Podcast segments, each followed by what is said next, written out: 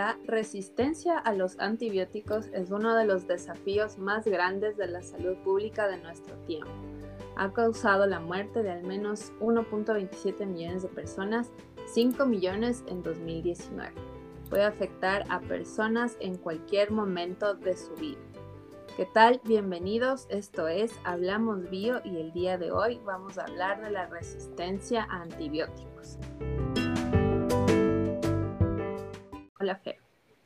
Hola, Patti. Bienvenidos a todos. Gracias por escucharnos, gracias por seguirnos. Y sí, este tema es extremadamente importante actualmente porque estamos viviendo una era en la que los microorganismos nos están ganando la batalla frente a los antibióticos que tenemos disponibles para el tratamiento de enfermedades graves en hospitales, así como también en los animales, no solo en los humanos.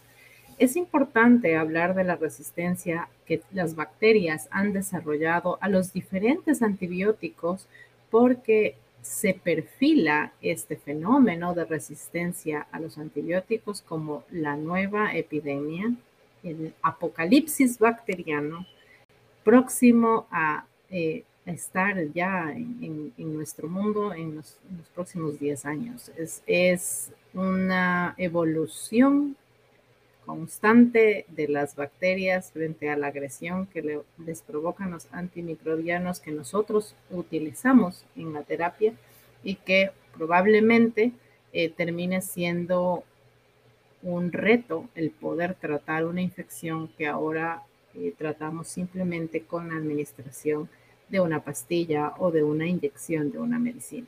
Como digo, se está ya perfilando como una pandemia difícil, de difícil control y también se titula en muchos casos como un verdadero apocalipsis.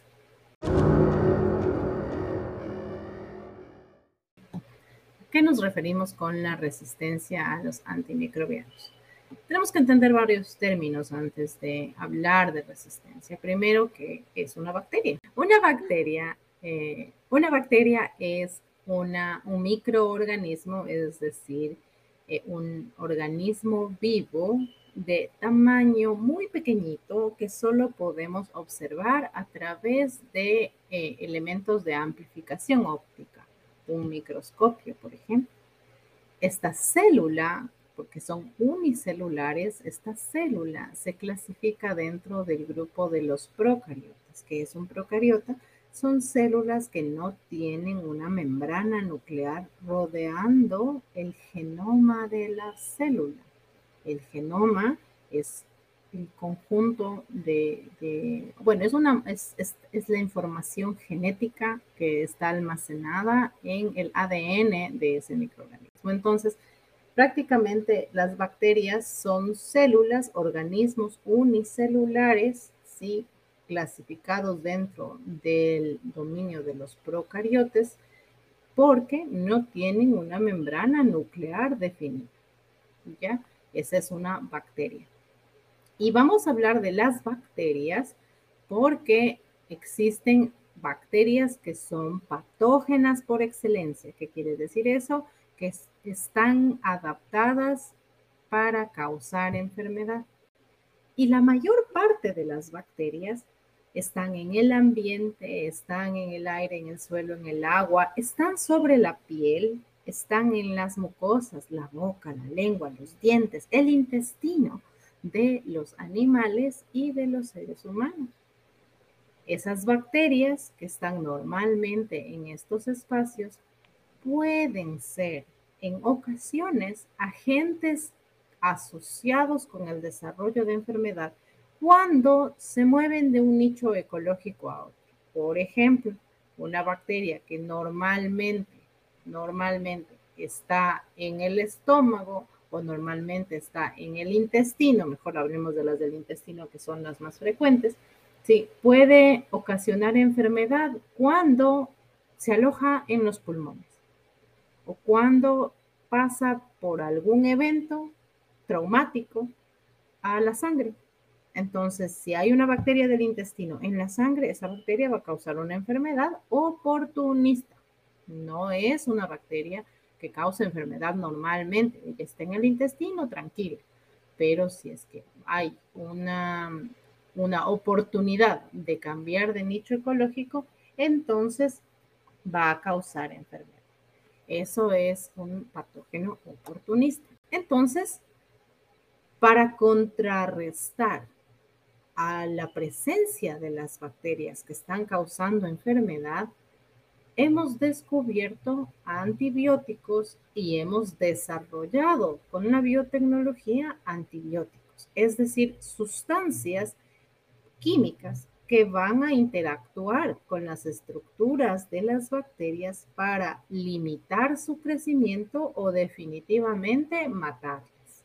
Entonces, aquellos, aquellas sustancias antimicrobianas que limitan el crecimiento, inhiben el crecimiento o la multiplicación de las bacterias se llaman bacteriostáticos y aquellos antimicrobianos que en cambio desencadenan algún proceso que conduce a la muerte de la célula se llaman bactericidas. Ok, los, los antibióticos son entonces herramientas esenciales para prevenir y tratar las infecciones causadas por bacterias específicas en las personas, en los animales y también puede pasar en plantas. en atención médica, los antibióticos son uno de los medicamentos más potentes para combatir infecciones bacterianas potencialmente mortales.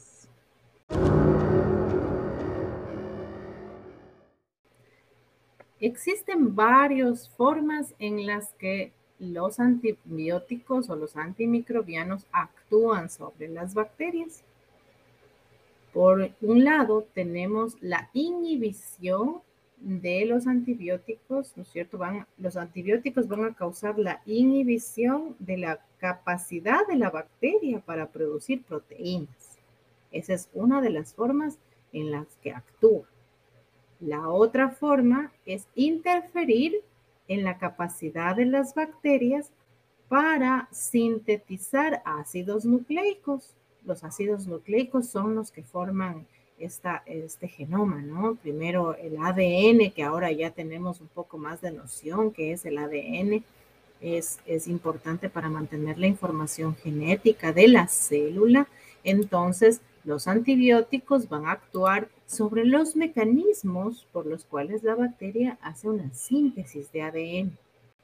Y por otro lado, los antibióticos pueden inhibir una ruta metabólica. ¿sí? Pueden atacar, por ejemplo, la capacidad de síntesis del ácido fólico en, en las bacterias y el ácido fólico es importante para su metabolismo. Estos son los modos de acción que tienen los antibióticos.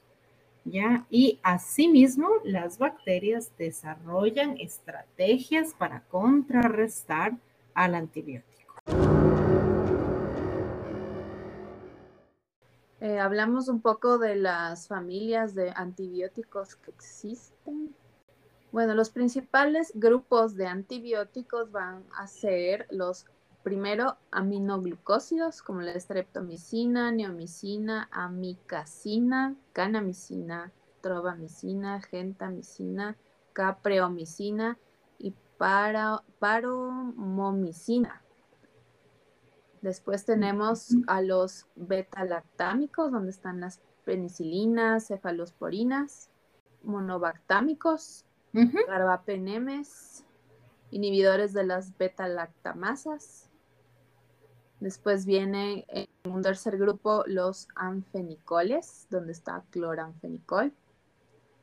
Después glucopéptidos, siguiendo las lincosamidas, macrólidos, nitroimidazol, donde está metronidazol y tinidazol. Después viene oxa, diablos, ¿qué? Después viene oxasolinona. ¿Sí? Sí, la oxasolinona. ¿qué? Qué buen nombre, no puedo decir. Nueve. Un noveno grupo, las quinolonas, de primera, segunda, tercera, cuarta generación. Después las rifampicinas, sulfonamidas, tetraciclinas y misceláneas donde está el ácido fusídico, bacitracina, gramicidina, tirotrina, etc. Imagínense, entonces tenemos varias familias de antibióticos y eso ha sido desarrollado a lo largo del tiempo. Existe una línea del tiempo del desarrollo de los antibióticos, empezando por el descubrimiento de Fleming de la penicilina, que como bien dijo Patty, es un beta-lactámico. Cada uno de estos nombres obviamente parecen muy difíciles, están, están asociados con la estructura química del antibiótico. Entonces, cuando hablamos de los beta-lactámicos, tenemos que acordarnos que estructuralmente tienen un anillo, que, eh, químicamente ¿no? forman un anillo y bueno, todos los beta-lactámicos tienen este anillo como centro, como corazón de su estructura. Y ese anillo es, eh, es principal, el principal antibiótico, es la penicilina.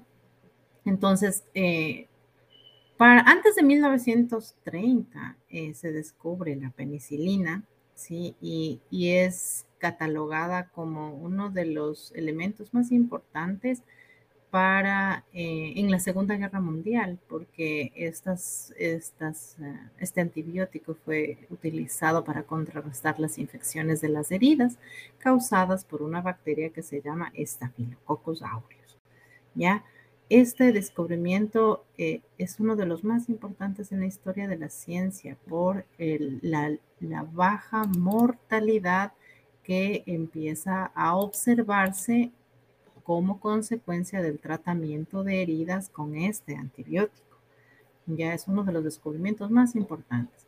Luego tenemos en la línea del tiempo algunas, algunos desarrollos de de, o cambios de las penicilinas para convertir algunas de las de los más importantes eh, betalactámicos. se cambian químicamente las penicilinas para poder eh, ampliar el espectro de acción ¿sí? de estos, de estos eh, antibióticos.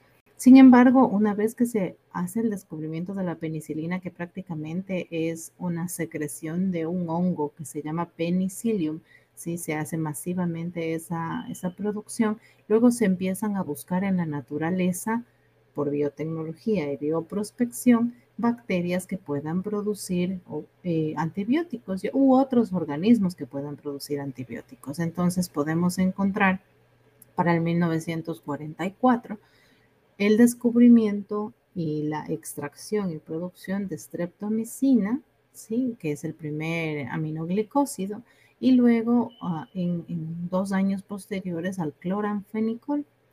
Sí, estos son los, los primeros antibióticos. Posteriormente estarán las tetraciclinas, que son ampliamente utilizadas y ya vamos a hablar un poquito en dónde se utilizan.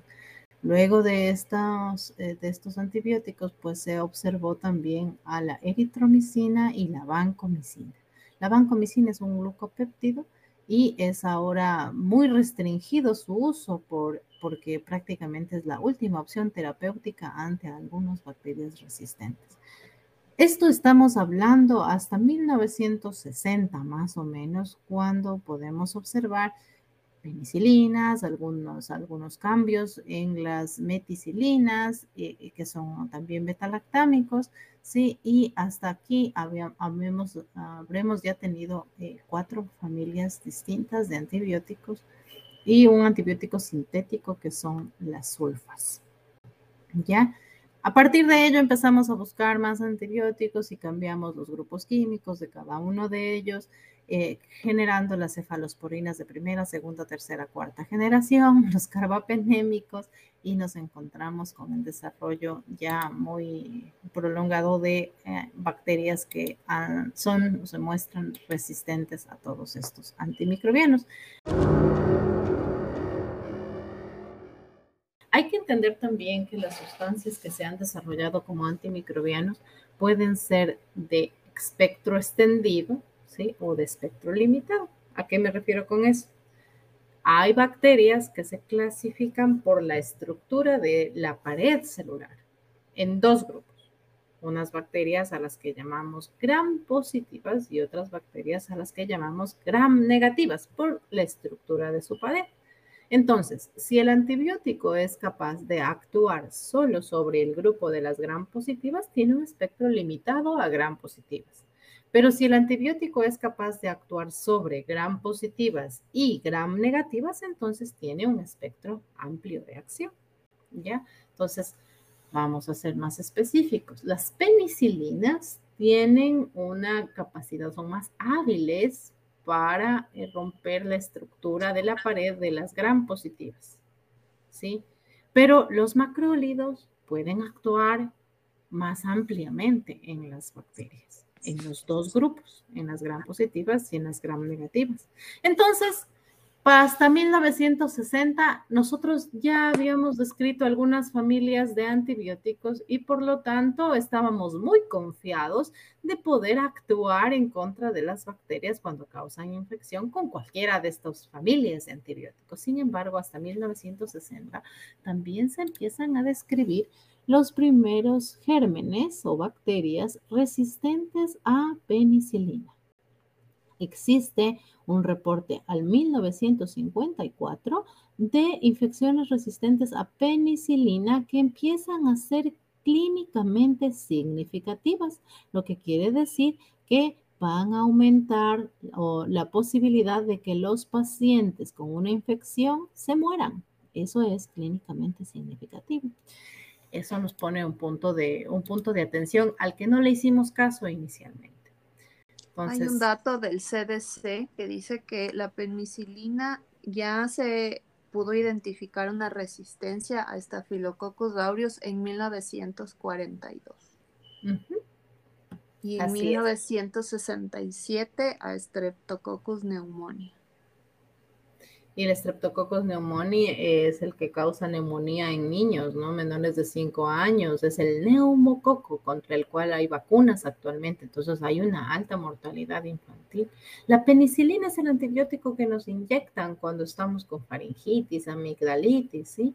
Entonces, esa inyección sin confirmar ah, si en verdad la infección está causada por una bacteria, aumenta aumenta la posibilidad de que las bacterias normales tengan contacto con el antibiótico y por lo tanto desarrollen mecanismos para defenderse de la presencia del antibiótico en el nicho ecológico donde están normalmente. Ojo. O sea que esto de la, de la resistencia a antibióticos es un tema de evolución, la capacidad que tienen los microorganismos de desarrollar cambios al azar, ¿sí? Que les den alguna posibilidad de sobrevivir en la presencia del antibiótico en su nicho ecológico. Entonces podemos ver bacterias resistentes a la streptomicina producida por el streptomices en el suelo, ya de forma natural, de forma natural. Creo que, creo que cabe, cabe indicar que los antibióticos no actúan únicamente sobre los patógenos, sino como son medicamentos sistémicos, pues van a atacar dentro del rango o del espectro que, tienen los, los antibióticos, pues también a, bacterias que no son precisamente patógenas. Así es, así es. Y eso es lo que ocurre todo el tiempo. Entonces, sí, yo tengo una enfermedad puntual en los pulmones, estoy con una infección en los pulmones y tengo que recibir antibióticos, si mi cuerpo va a verse afectado por la presencia de antibióticos a nivel del intestino, a nivel de la piel, a nivel de la boca, en donde las bacterias están normalmente y esas bacterias se van a morir. Entonces, no sé si alguien aquí, eh, que, alguien que nos escuche ha experimentado una infección en vías urinarias, ¿no es cierto? Sobre todo eh, es más prevalente en mujeres. Y eh, como consecuencia del tratamiento para la infección de vías urinarias, desarrolla una infección vaginal tipo fúngica que se conoce como candidiasis. ¿Por qué ocurre esto?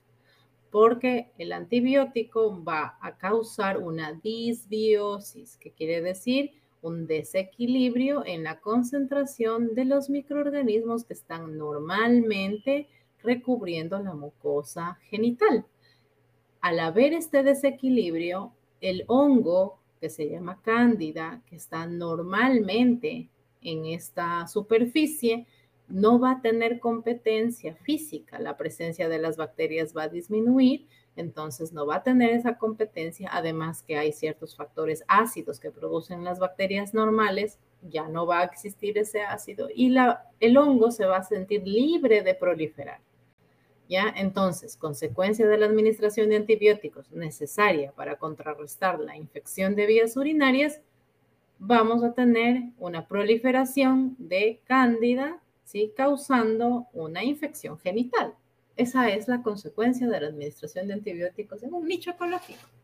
Entonces, claro, hablando terapéuticamente es necesario y bueno, finalmente tendrá que recibir un segundo tratamiento contra el hongo y esperar a que su eh, conjunto de bacterias, que se llama microbiota, se recupere y llegue a un equilibrio normal. ¿Ya? Entonces, eso es lo que ocurre con la administración de antibióticos. Pero, como insisto, este enfrentamiento constante a la presencia del antibiótico genera un evento evolutivo. Sí, esto es evolución. La presencia del antibiótico es constante, las bacterias se van a morir, pero va a haber alguna que desarrolle un cambio. Ese cambio le va a permitir varias cosas. Por ejemplo, sí, por ejemplo, va a ser un cambio en la estructura de su pared.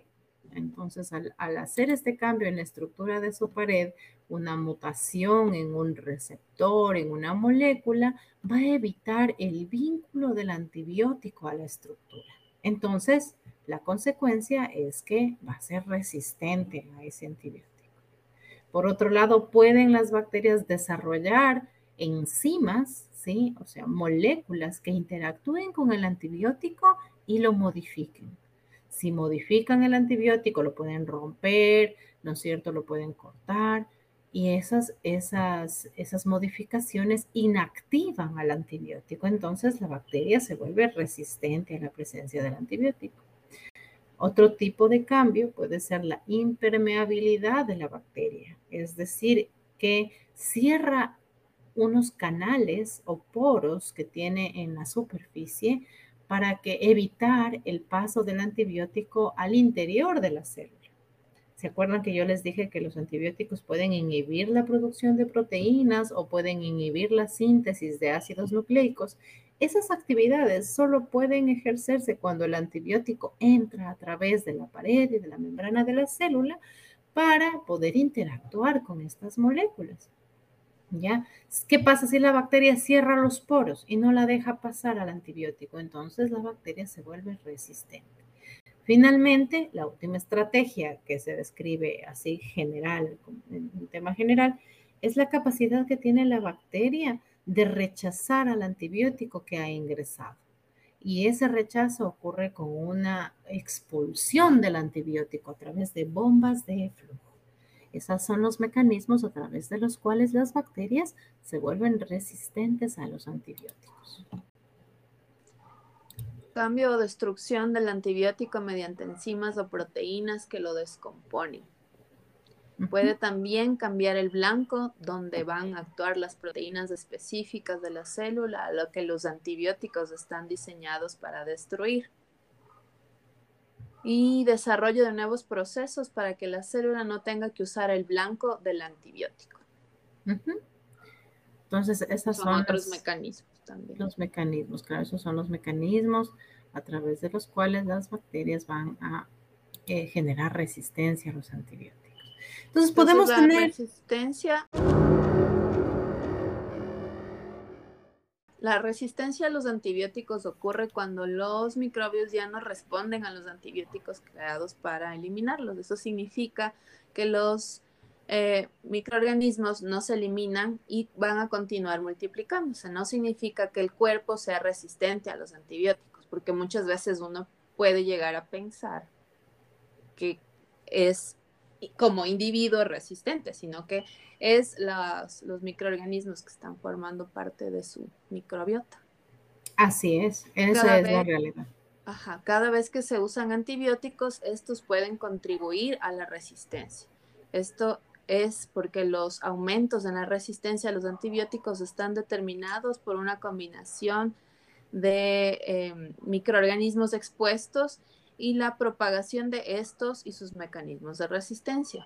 Cuando se necesitan antibióticos, los beneficios por lo general superan los riesgos de que se lleven a la resistencia de este tipo de medicamentos. Sin embargo, demasiados antibióticos se están usando en forma innecesaria e incorrecta, lo cual amenaza la utilidad de estos importantes medicamentos.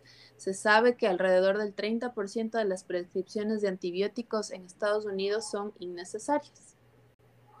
Ah, y aquí en América Latina, no solo este, en, el Ecuador, sino que también en otros países, existe una mala utilización de los antibióticos porque no están recetados no son administrados bajo prescripción médica. Existen muchos, peor. Claro, existen muchos casos en los que alguien se siente con alguna afección, no necesariamente tiene que ser una infección o una enfermedad real. Ay, es que me arde la garganta y se van a la farmacia y compran un antibiótico porque el vecino, el primo, eh, alguien más se curó de una faringitis con el antibiótico. como a mí me arde la garganta, mejor me voy y me compro el antibiótico. Esas son las actitudes ¿sí? que eh, se, se nominan como mal uso de antibióticos y prácticamente estoy arriesgando al cuerpo a que la presencia del antibiótico promueva ¿sí? una eh, colonización por bacterias resistentes. Ahora mismo las, bacterias que están en su intestino son resistentes a muchos antibióticos, entre ellos la tetraciclina, el trimetoprim sulfametoxazol, que son los más comunes, y en algunos casos ampicilina. Son eh, los antibióticos a los cuales las bacterias han desarrollado eh, un porcentaje más alto de resistencia. Entonces, es probable que el 90% si yo tomo una muestra de 100 personas, ¿sí? el 90% de ellas tengan bacterias resistentes a estos antibióticos. Y la resistencia, así sea a un solo antibiótico, puede causar problemas tales como falla orgánica, además de un tiempo de cuidados y recuperación que pueden tomar meses, un tratamiento de enfermedades crónicas como y trasplantes, eh, asma, etcétera, se vuelven un reto. Algunas veces estas infecciones no tienen tratamiento y lo que queda pues es la muerte.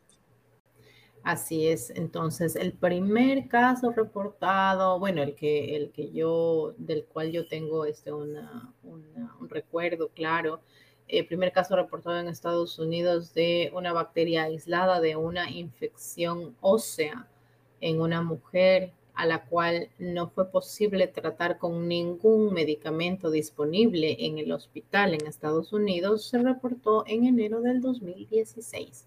Esta infección fue causada por un microorganismo que vive normalmente en el intestino que se llama Klebsiella pneumoniae y que por alguna razón pues causó una infección ósea.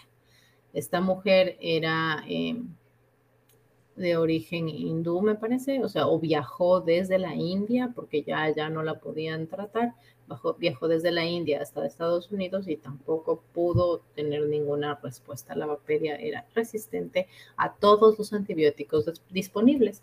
Cuando encontramos microorganismos que son resistentes a más de tres tipos de familias de antibióticos, les llamamos multidrogo resistentes.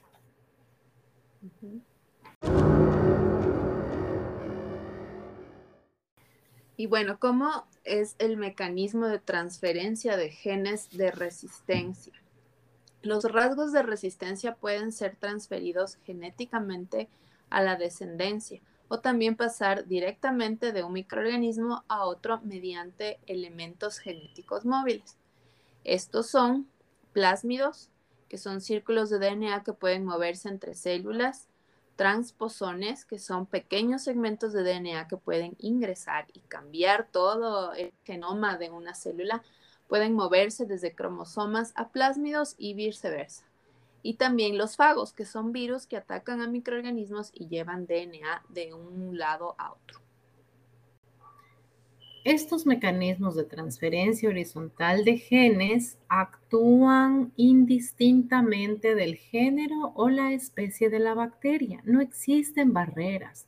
Entonces, hacen que las bacterias tengan mayor éxito al adquirir genes de resistencia en un nicho ecológico. ¿sí? Al principio, al principio observábamos que estos cambios genéticos, esta adquisición de genes de resistencia de forma horizontal, horizontalmente se refiere precisamente a esta transferencia de una bacteria a otra de los genes de resistencia, ¿sí? Esto podía causar tal vez una disminución en la eficiencia de la bacteria para crecer pero actualmente ya hemos visto que la bacteria ha desarrollado mecanismos de eficiencia a pesar de tener el gen de resistencia y de no utilizarlo en el momento en el que lo encontramos. Es decir, que sin la presencia del antibiótico, la bacteria carga el gen de resistencia por si acaso y así se defienden. Entonces, la transferencia horizontal de genes hace muchísimo más alta la frecuencia en la que las bacterias adquieren la capacidad de resistencia a diferentes grupos de antibióticos y pueden mantener estos genes intactos en su genoma, sea este el genoma central, es decir, el cromosoma, o el genoma accesorio, que son los elementos genéticos móviles que Patti acabó de describir. Hay otros fragmentos de ADN, integrones, por ejemplo, sí, cassettes, y pueden haber este, transposones conjugativos o secuencias de inserción. Sí, todos estos elementos genéticos móviles se caracterizan porque pueden salir de un, de un cromosoma e incluirse en otro cromosoma o incluirse en un plásmido y moverse entre las células bacterianas. Y lo van a hacer mediante tres, tres mecanismos, que son la transformación, genes de resistencia liberados de un microorganismo vivo o muerto y pueden ser integrados por otro que esté cercano. La transducción, los genes de resistencia son transferidos entre células mediante los fagos y la conjugación. Eh, los genes de resistencia se pueden transferir entre células cuando éstas se conectan. Perfecto. Entonces, la transformación es la capacidad de una bacteria de absorber ese material genético Ojo, las bacterias pueden utilizar el material genético como nutriente, pero hay veces en las que no lo utilizan como nutriente, sino que lo integran a su cromosoma y eso puede darle una característica nueva y esa característica nueva puede ser la resistencia. La conjugación ocurre a través de un canal de transferencia que se llama pili. Este, este es un puente de proteínas que se construye a partir de una bacteria donadora hacia una bacteria receptora. Ese túnel de proteína le permite entonces pasar a un plásmido que carga los genes de resistencia de la bacteria donadora a la bacteria receptora. Sí, este, este pili, ¿no es cierto? Eh, es ah, muy famoso, es, es, muy conocido porque es más eficiente la transferencia horizontal de genes a través de ese pili. Y finalmente, como dijo la Patti, la traducción es dependiente de un virus, un virus específico de las bacterias al que se llama bacteriófago.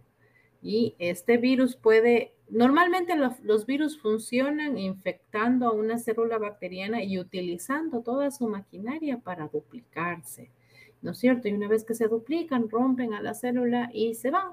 Pero hay virus en, que son menos, menos, eh, ¿qué diré? Menos eh, prolíficos y lo que hacen es integrar su genoma en el cromosoma de la bacteria y no necesariamente quieren reproducirse, solo se quedan ahí.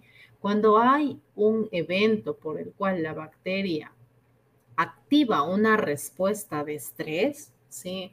ese, ese virus no le gusta el estrés. Entonces sale del cromosoma y como sale apurado, va a robarse un pedacito del material genético de la bacteria, que puede ser un gen de resistencia. Todo esto ocurre al azar.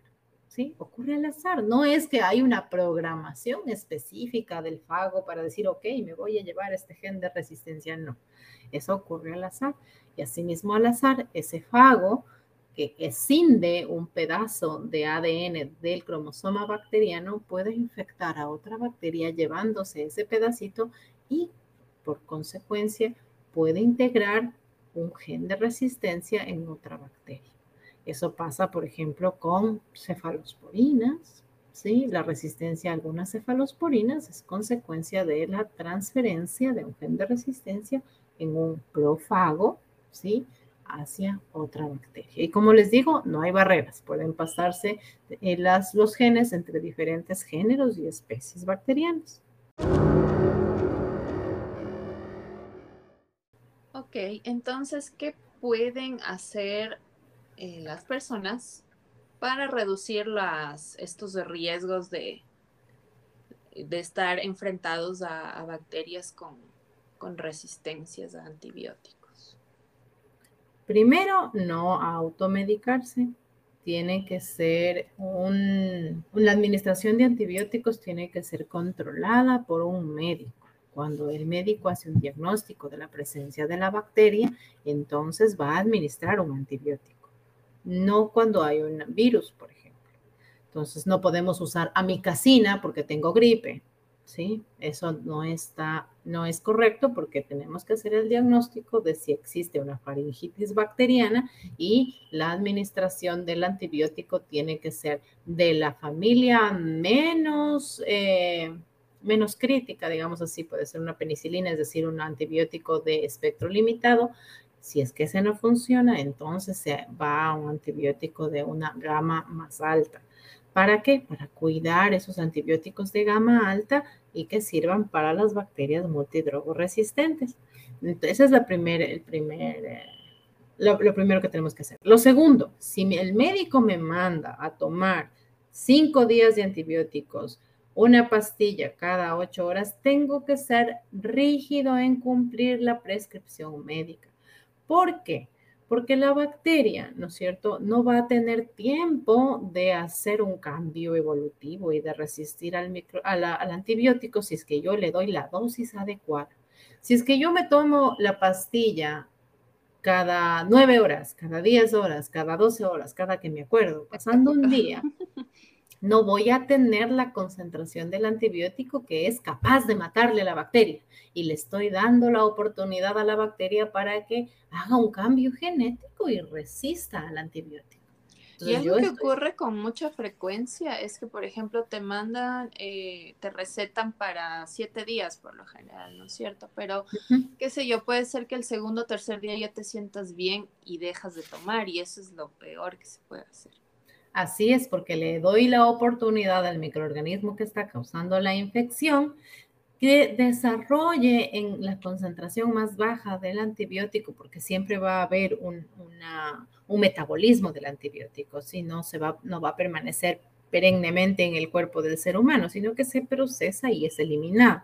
Entonces, cuando la concentración del antibiótico baja, el microorganismo tiene la oportunidad de cambiar. Puede ser que yo me sienta bien, que me alivie, pero no voy a limitar a todos los microorganismos del grupo. Entonces va a haber una bacteria por ahí malosa que cambie ¿sí? Y se vuelve resistente al antibiótico. Insisto, esto es al azar, ¿no? No es que las bacterias tienen una programación, miren, ahí viene la penicilina y me voy a ser resistente a la penicilina, como en los cómics. No, no funciona así. Es al azar, así que la bacteria que lo logró va a permanecer viva cuando se encuentra con el antibiótico. Y ese es el peligro. Esa es la segunda cosa que debemos hacer, ¿no? La tercera cosa que ahora es, eh, es un peligro inminente es el uso de antibióticos eh, masivamente en, en, animales y en plantas en agricultura. Eh, ¿Por qué? Porque obviamente nos lo venden en los centros agrícolas como vitaminas, ¿sí? Y no hay una prescripción de un profesional de la salud veterinaria eh, o un profesional de, la agricultura, agrónomo, etcétera, que guíe esa administración. Cuando se utilizan antibióticos eh, masivamente en, animales de granja, como vitaminas, estamos promoviendo Primero, la resistencia de los microorganismos en los animales. Segundo, el desperdicio de ese antibiótico, porque se aplica en agua, ¿no es cierto? El desperdicio de ese antibiótico va directamente a contaminar el suelo, el agua, y vamos a proliferar a los microorganismos resistentes en el ambiente. Otra cosa que también se podría mejorar es mm, cuando te prescriben antibióticos y te sobran, pues hay que buscar una forma correcta de descartarlos y no tenerlos guardados por si acaso vuelva a tener los síntomas en otra ocasión. Entonces, siempre eh, se toma únicamente bajo un diagnóstico. En ese momento no podemos guardarlos para después y buscar la forma correcta de descartarlos, porque esto de, tirarlos a la basura así como así, o tal vez por eh, en el agua, qué sé yo, puede estar causando también que, se desarrollen resistencias en el ambiente, como acabas de decir.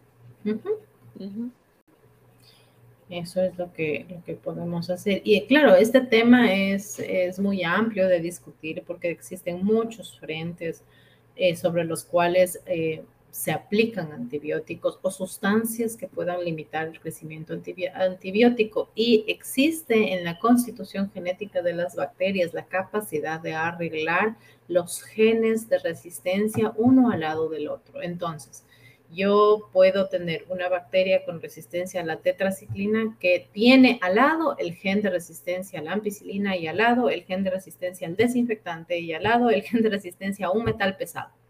¿Ya? Entonces, la resistencia a antibióticos no necesariamente es consecuencia de la presencia de la tetraciclina en el ambiente, sino que si hay un metal pesado en el ambiente, la bacteria va a mantener todo ese conjunto de genes. Eso es mucho más complicado que solo eh, pensar en sustancias terapéuticas.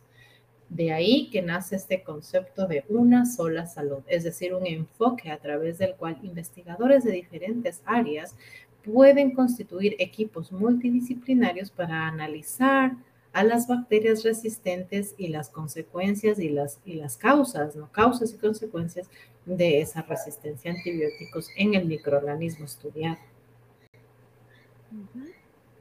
Bueno, y en el fondo de todo, mantener como individuos una, un sistema inmunológico fuerte en base a todo lo que hemos hablado antes, ¿no? Una alimentación adecuada, eh, hábitos saludables, hábitos de higiene, eh, todo esto para evitar en lo posible tener que consumir antibióticos en algún momento.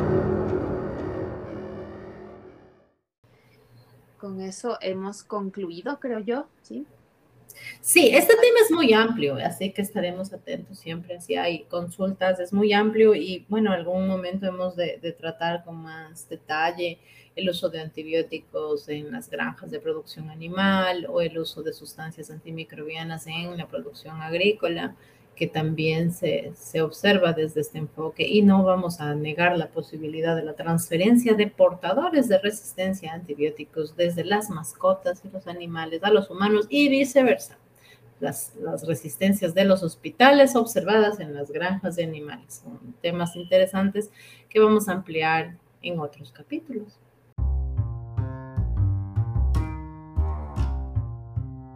Esto ha sido eh, las resistencias a antibióticos. Recuerden que cada lunes tenemos un episodio nuevo en su plataforma de podcast favorito. Muchas gracias por escucharnos, muchas gracias por seguirnos. Patti, ¿cómo te encuentran a ti en las redes?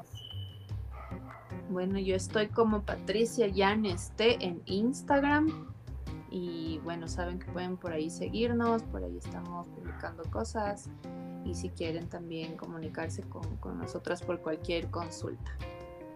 Chévere. Y Fer, no sé si tú tienes Instagram ahorita. Ahorita no tengo Instagram, pero pueden comunicarse conmigo por el Facebook. Me pueden encontrar como Nandi, N-A-N-D-Y. Así me pueden encontrar en Facebook. Y... Hasta nuevo aviso. sí, hasta nuevo aviso. En este momento estamos peleados con la tecnología, pero no quiere decir que no vamos a abrir nuestro Instagram nuevamente. Listo, bueno, esto es Hablamos Bio. Nos escuchamos la próxima semana. Muchas gracias. Gracias, chao. Bye.